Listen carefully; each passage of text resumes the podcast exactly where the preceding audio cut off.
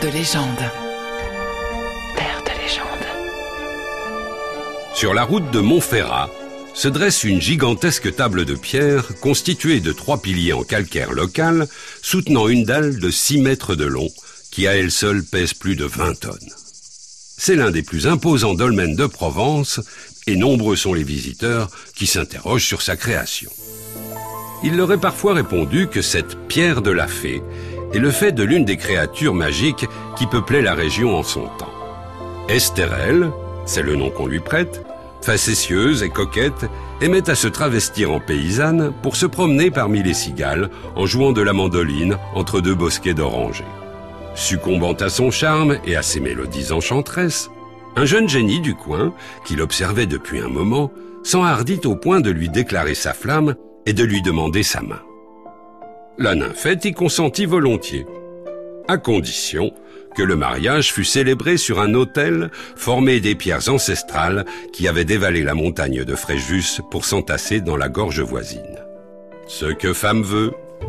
Prenant son courage à deux mains, le jeune amoureux s'employa aussitôt à hisser les premiers rochers à l'endroit choisi. Avec succès tout d'abord. Mais malgré toutes ses forces et ses pouvoirs surnaturels, il fut ensuite incapable de déplacer le lourd plateau supposé chapeauter les trois colonnes. Après maintes tentatives, épuisé et accablé, il finit par renoncer et s'en retourna se morfondre dans sa garrigue. La fée n'était pas restée insensible aux efforts de son prétendant, et elle s'en attendrit. Durant la nuit suivante, elle s'en alla donc tracer autour du pesant monolithe un cercle magique, d'où une immense flamme s'éleva soudain pour projeter la lourde pierre à sa place définitive. De retour au matin, le jeune esprit, éberlué par ce prodige, comprit alors que ses pouvoirs étaient bien trop modestes par rapport à ceux de sa promise, et se condamna à mort pour tant de faiblesse.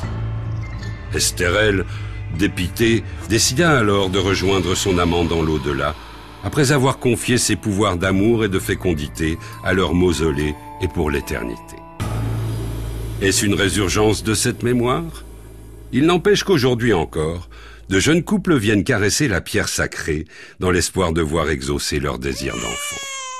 Moralité, mesdames, même par jeu, ne soyez pas toujours si exigeantes avec vos soupirants. Vous pourriez y perdre davantage que vous n'y gagneriez. Terre de légende. On réécoute et podcast sur FranceBleu.fr.